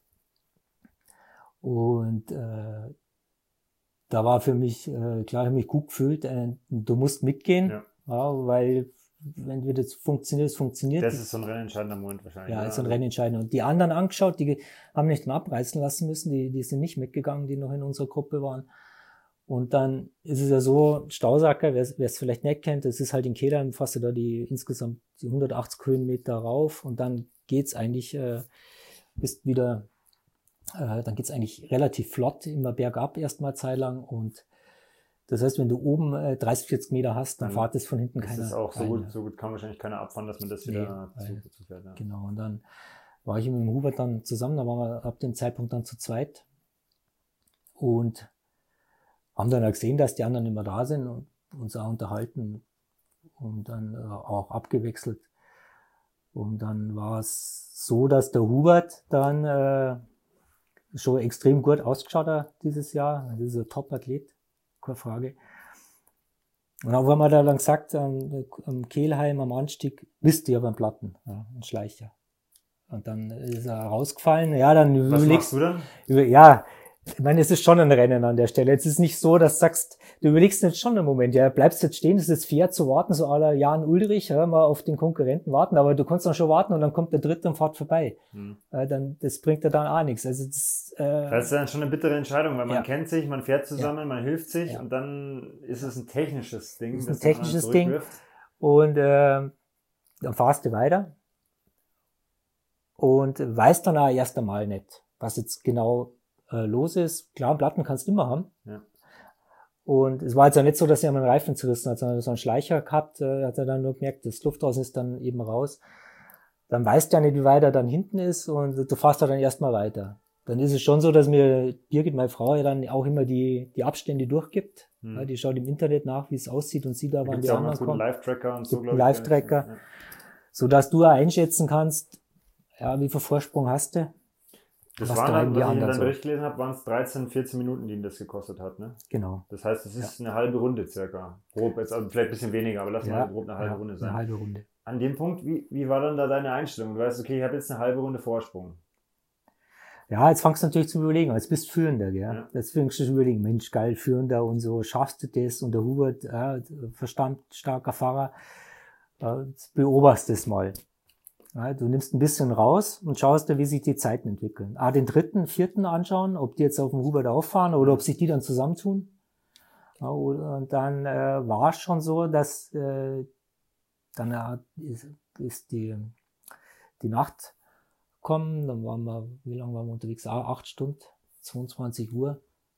Ja, und dann ist er schon über die Nacht äh, Runde für Runde rangefahren. Mhm. Ja, und dann ähm, ich glaube, in der Bericht habe ich gelesen, bis auf drei Minuten 40 oder sowas war er sogar dran genau, dann an dir. Das sind ja wirklich nur noch, weiß nicht, was sind das, ein paar Kilometer nur noch. Ja. Also da war es dann schon so, äh, dass ich dann gesehen habe, er ist jetzt auf fünf Minuten dran, dann eben auf vier Minuten und da war im Kopf für mich klar, der wir kommt. werden, es kommt der ja. Zusammenschluss. Mhm. Und dann wird es irgendwie rausgefahren. Und wenn er das jetzt die Runden zusammenfährt, dann ist er besser drauf fähig. Ja. Weil dann, der fährt die Runden und ich konnte und wollte auch nicht zu dem Zeitpunkt mehr investieren, weil in der Nacht fährst du schon, da fährt der Körper schon ein bisschen runter. Mhm. Du merkst auch vom, vom Puls her und von den Wattwerte, du willst zwar, aber es geht nicht, weil einfach dunkel ist. Du fährst schon, aber du fährst aber nicht. Das ist ja auch ein bisschen Sicherheitsaspekt. Du musst ja, ja auch ein bisschen mehr aufpassen. Du musst mehr aufpassen. Es ist auch weniger los auf der Strecke. Okay. Und ähm, das Licht ist natürlich anders so, so toll. Ja. Konzentriert musst immer sein dass du ja keinen Sturz hast oder äh, dass du jemand ans Hinterrad ranfährst. Auch das kostet ja Energie, die dann wahrscheinlich ja. der Körper jetzt für andere ja. Sachen gerade in dem Moment braucht. Aber du, du kannst dich noch so viel konzentrieren und so viel essen, aber du bist nicht so voll drauf. Wenn es dann wieder hell wird, ganz komisch, ja, Sonne kommt, dann Geht's schaltet wieder. der Körper wieder um. Aber da war das so bis auf vier Minuten nach 17 Stunden und da war eigentlich für mich im Kopf, ja okay, der Cassis Pisten, der holt mir ein und dann wird's irgendwie rausgefahren, aber ich glaube, dass er besser drauf ist wie ich. Mhm. Dann äh, war es aber so, dass der Hubert in der Früh nochmal auch einen, einen, einen Pitstop einlegen musste. Er musste dann was essen, was im Nachhinein erfahren hat, war dann auf einmal wieder hinter mir. Ich habe keinen längeren Halt machen müssen. Ich konnte optimal äh, meine Lichter ablegen, die Klamotten ablegen, konnte direkt weiterfahren, hat im Magen keine Probleme mhm. etc. Und dann blieb eigentlich ja der, der Abstand konstant. Dann waren wir wieder so bei äh, um die um die zehn Minuten rum. Und das konnte dann auch bis zum, bis ins Ziel halten. Das heißt Platz 1. Ähm, ich ja. habe dich vorhin schon gefragt, es war ein bisschen verwirrend, weil du bist Erster in der Seniorenwertung, dann habe ich mir die Herrenklasse angeschaut. Ja. Da bist du auch besser gefahren. Das heißt, du warst natürlich overall bester Einzelfahrer in Kelheim. Dieses Jahr gab es ja. aber zum ersten Mal diese neue Wertung. Ähm, Glückwunsch an der Stelle. Ja, danke. 770,8 Kilometer, 47 Runden, also wieder eine Runde mehr. Äh, und jetzt nochmal zum Vergleich, wir haben ja schon gesagt, 42, äh, 42 Minuten die langsamste Runde, 36 im Jahr drauf und jetzt 33 Minuten die langsamste. Also das zeigt ja, dass du auch insgesamt schneller geworden bist über die letzten drei Jahre und einfach auch viel konstanter das Ganze durchgefahren bist, weil einfach das Delta viel geringer geworden ist. Kurz ein, zwei Sätze zu diesem Gefühl, als dann klar war, ich glaube 23, 54 bist du die letzte Runde quasi durchgefahren und Ja. da war klar, du hast gewonnen. Wie war das, Ja. wie war das für dich? Ja, es, es war schon äh, unbeschreiblich. Äh, die, die Stimmung da in Kelheim, äh, die sich schon so, sagen wir, ab 10 Uhr, die letzten vier Stunden kommen immer mehr Zuschauer und baut sich schon ein bisschen auf und dann sagen die natürlich ja die, die Platzierungen durch bei jeder Runde und es ist ja so, dass dann äh, auch Zuschauer, die du jetzt gar nicht kennst, die dich dann schon mit Namen anfeuern und dich dann schon äh, Weil die wissen, dass du der die wissen, dass du bist, jetzt ne? Führender Ja. bist und, äh, und ähm, wenn du dann das dann siehst, dass du äh, die Zeit eigentlich, wenn du jetzt keinen Defekt hast und keinen Sturz, schon heimfahren kannst, äh, musst schon ein bisschen aufpassen, dass du nicht nervös wirst und dann hier vor lauter Unkonzentriertheit noch noch irgendwas, irgendwas passiert, ne? weil stürzt es gleich. Ja. Oder ein Panne auch eben auch. Ja, wie im Nachhinein haben wir ja erfahren, dass da welche Reißnägel ausgelegt haben beim Das habe ich auch gelesen, Ja. das finde ich eine ziemliche Sauerei. Da ist ihm der Huber den einen Nike gefahren, Mhm. auch. Und äh, also wir, wir kommen nur, Gut, ist für mich Un- völlig unverständlich, braucht man Ja. nicht drüber diskutieren. Ich hoffe, dass das ein einmaliges äh, Happening bleibt. ja, ja, war dann eben super im Ziel, ja. Ja. Von den von den Geimersheimer Kollegen halt entsprechend gefeiert worden. Und ich glaube, ich habe dann, aber äh, du kommst dann an, hast eigentlich noch fit. Das ist ja so, dass ich dann noch weiterfahren kann. Das ist nicht so, dass ich wirklich bis zum, das hört sich vielleicht komisch an, aber es ist nicht so, dass du dich da auspowerst und mit dem letzten, mit dem letzten Tritt, mit dem letzten Power dann ins Ziel reinrollst, sondern du hast irgendwo so einen, so einen Rhythmus drin, so einen Flow, wo du eigentlich das Gefühl hast, du kannst es jetzt noch, noch länger Könnte fahren. weil- weitergehen, ja. ja, weil ich, ich fahre ja da auch von der Leistung, das hört sich äh, vielleicht auch komisch an, aber ich fahre da äh, eigentlich auch nur Grundlage im Schnitt an der Stelle. Gut, aber man muss halt so wieder betonen, dass du das 24 Stunden. Ja, aber ich fahre auch so gut wie, wie nicht über der Schwelle, Okay. äh, außer ich fahre mal wirklich Lücken zu. Also ich muss vielleicht einmal 30, Sek- 20 Sekunden mal wirklich über 500, 600 Watt gehen. Aber selbst fahre ich am Stausack etc., fahre ich immer äh, unterhalb der Schwelle im oberen G2-Bereich, um da eben nicht reinzukommen. Mhm. Und dann ist es schon so, dann kannst du kontinuierliche Kohlenhydrate zu dir führen und dann ist es eigentlich ja so, dass du deine äh, Speicher nicht leer fährst. Theoretisch, wenn der Schlaf Ja. jetzt nicht irgendwann das Problem werden würde, könnte Genau. man das natürlich eigentlich beliebig lang fortsetzen. Genau, beliebig lang. Du kannst das dann in der Praxis doch nicht, Ja.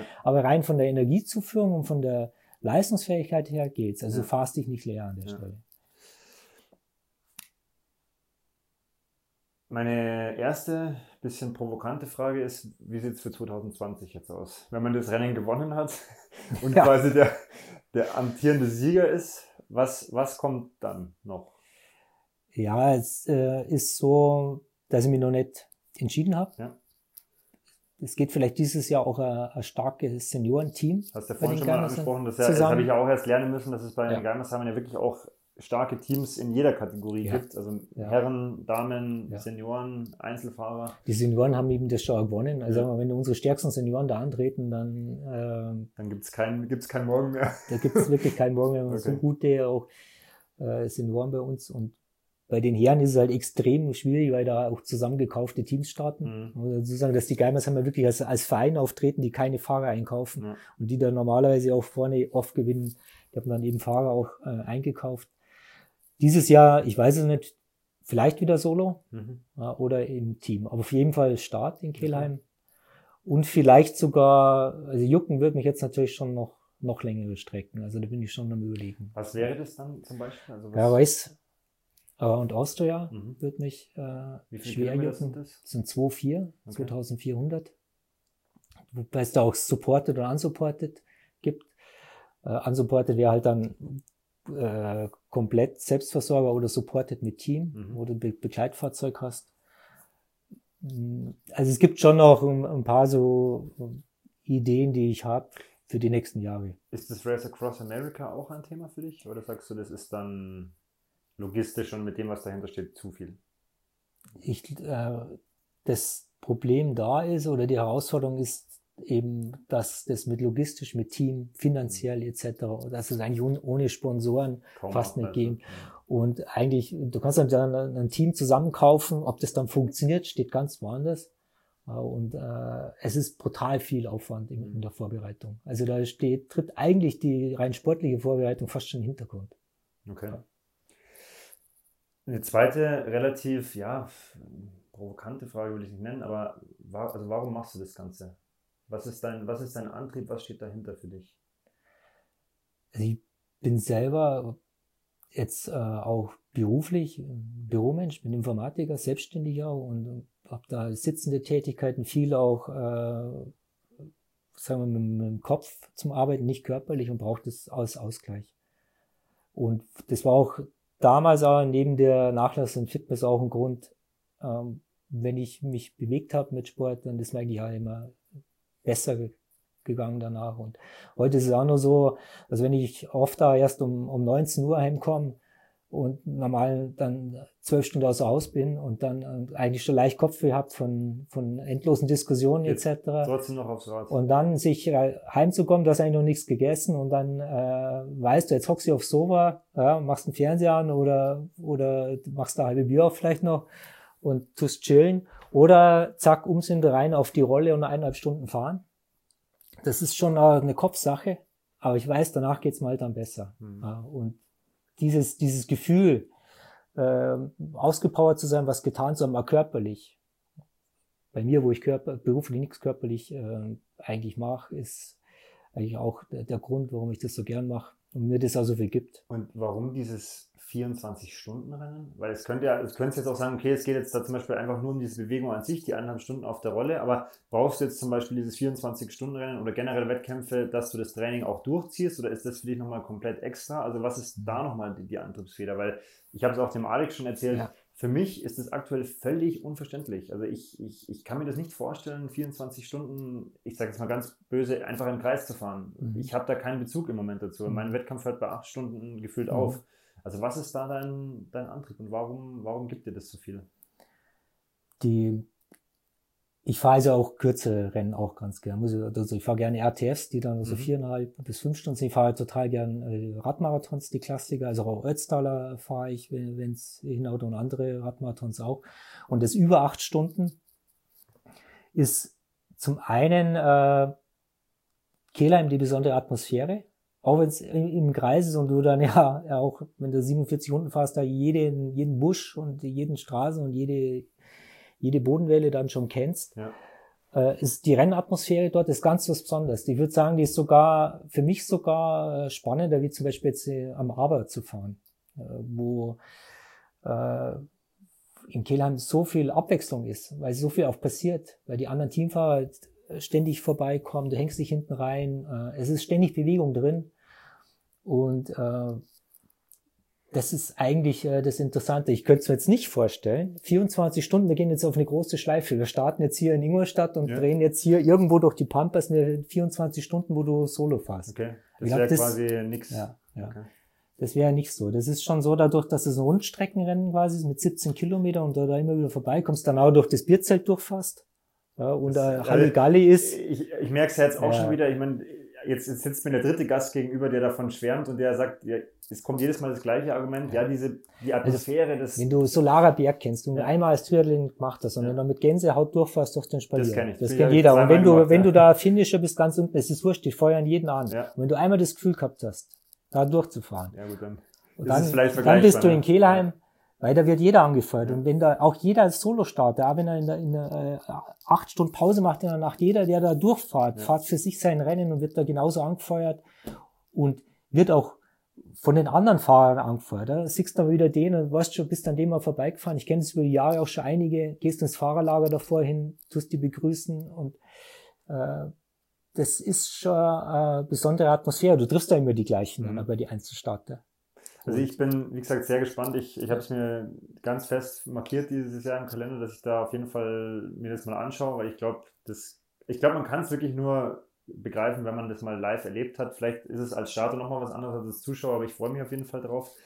Ähm, ich habe jetzt nochmal zwei Punkte zum Abschluss. Einer ist ein bisschen lustig, da bin ich gespannt, was du gleich erzählst. Und der andere ist aber nochmal so, ähm, wir haben auch im Vorgespräch schon drüber gesprochen. Jetzt bist du ja, also bist du ja mit 52 nicht mehr in dem Alter, ähm, wo du sagst, okay, du, du machst jetzt noch Riesensprünge nach oben.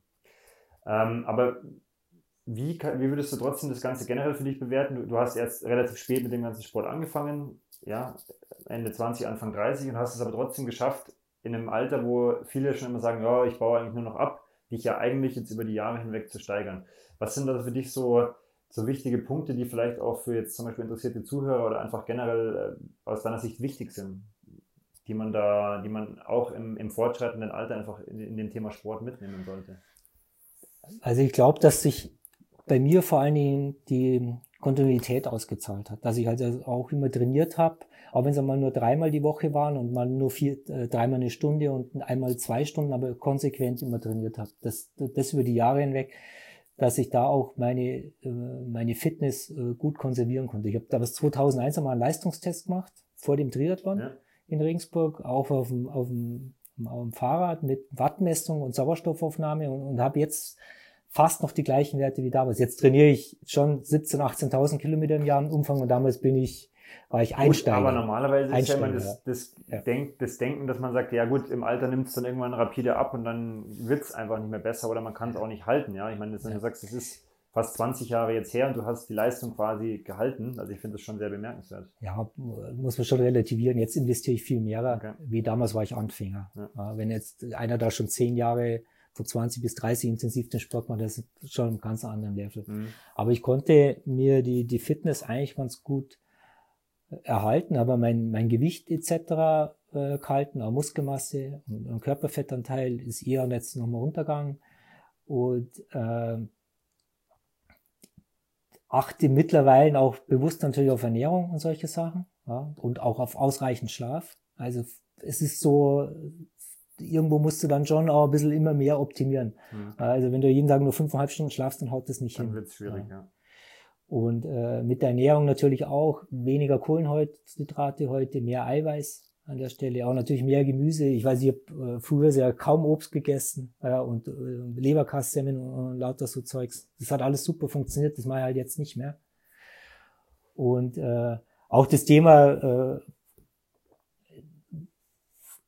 bewusste Ernährung ja, aber natürlich jetzt irgendwie versuchen, da künstlich nachzuhelfen, das geht überhaupt nicht an der Stelle. Was äh, bin auch ganz klar äh, dafür, dass man da äh, auch sagt, äh, man wirft nichts ein an der Stelle, wo du heute im Darknet ja alles kriegst. Ja. ja? Und ich kenne auch äh, Leute, die waren jetzt gerade in meinem Ausdauerbereich, die waren mehr so im Bodybuilding-Bereich, die da eingeworfen haben und dann auch ja Herzschädigung etc. Mhm. bekommen haben.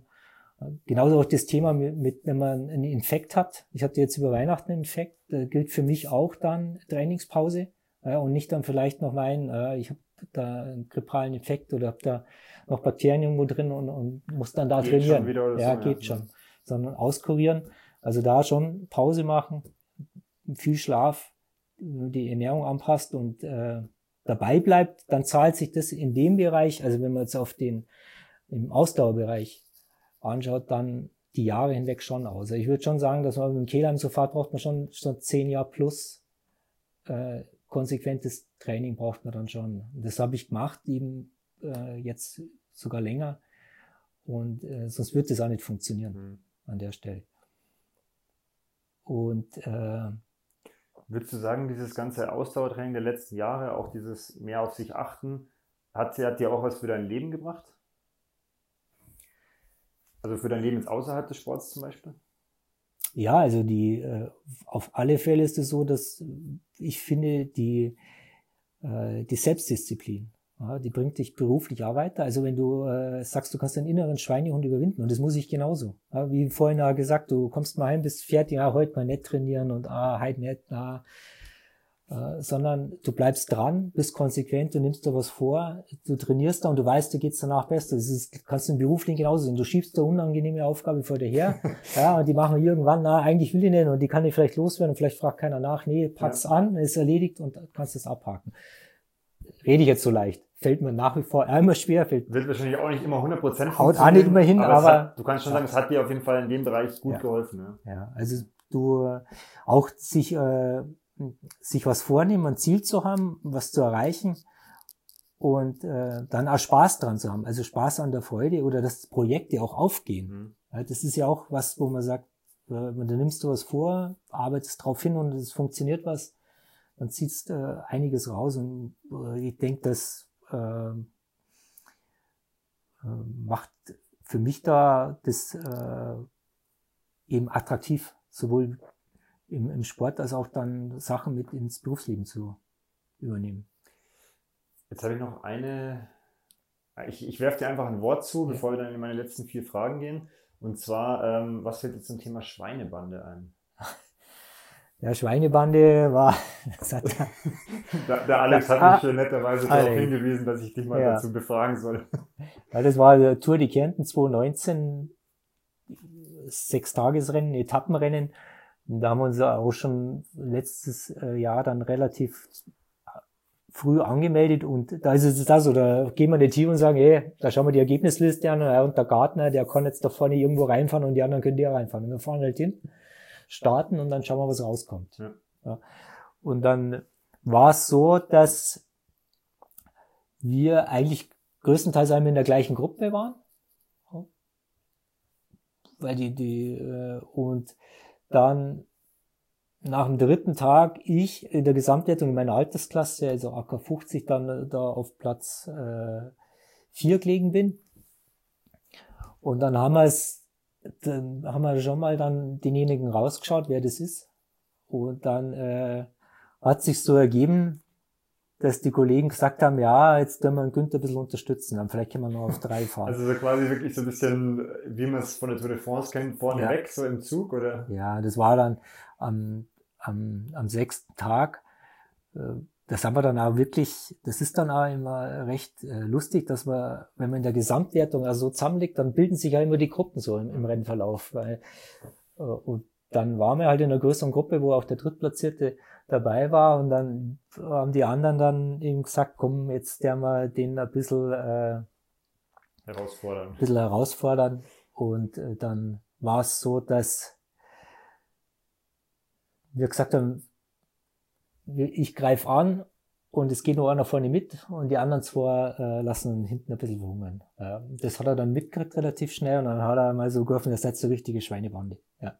Aber mit Humor natürlich. Ja. ja weil wir sind dann auch es hat nicht funktioniert. Wir sind gemeinsam an den letzten Anstieg hoch und da sind wir schon auch wirklich äh, gut gefahren, also an der Schwelle aufgefahren äh, für mich und dann eher auch ziemlich bisschen der, der Konkurrent und dann hat er auch schon gemeint, da beim Auffahren, ist ein Wahnsinn, was ihr da für einen Speed auffahrt. Aber ich habe bloß gesagt, ja, du aber auch. Fahr an. Ja, sind auch dabei, ja. Ja, und äh, es ist aber dann so, dass er dann äh, letztendlich am letzten Tag, am letzten Anstieg dann nochmal schneller war mhm. und dann auch also verdient Platz, auf Platz drei war und in der Siegerjagd, da sind wir dann auch hingegangen und wir haben dann mit dem nochmal geredet und hat das auch mit Humor gesehen. Okay. Er hat selber gesagt, das auch schon gemacht und ja. das war äh, eigentlich ja. Ich habe dazu ein, zwei Fotos gesehen, auch vom Alex, den mir geschickt hat, sah teilweise witzig aus mit verzerrten Gesichtern und so. Also es ja. ist, glaube ich, ein cooles Erlebnis gewesen. Ich habe noch vier Fragen zum Abschluss, die stelle ich immer gleich. Ähm, du kannst in einem Satz, in einem Wort, wie auch immer antworten. Ähm, bist du bereit? Äh, die erste Frage wäre, hast du im Sport oder im Leben ein Vorbild? Spontan jetzt. Wenn dir was einfällt, spontan. Wenn nicht, du musst auch nichts sagen.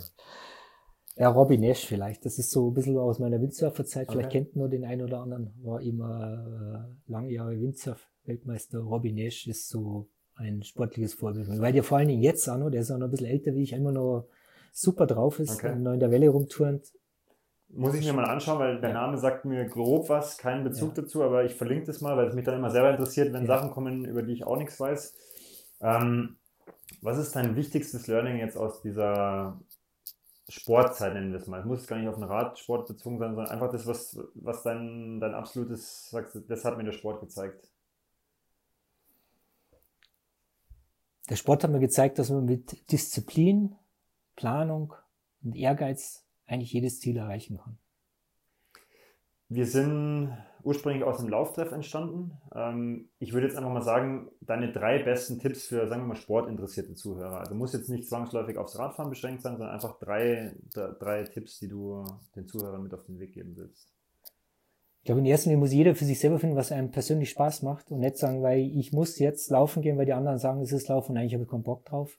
Dann machst du lieber was anderes, dann gehst du Inline-Skaten oder mach was anderes. Du musst erstmal sagen, das, was dir Spaß macht und wenn es dir Spaß macht, dann mach's kontinuierlich.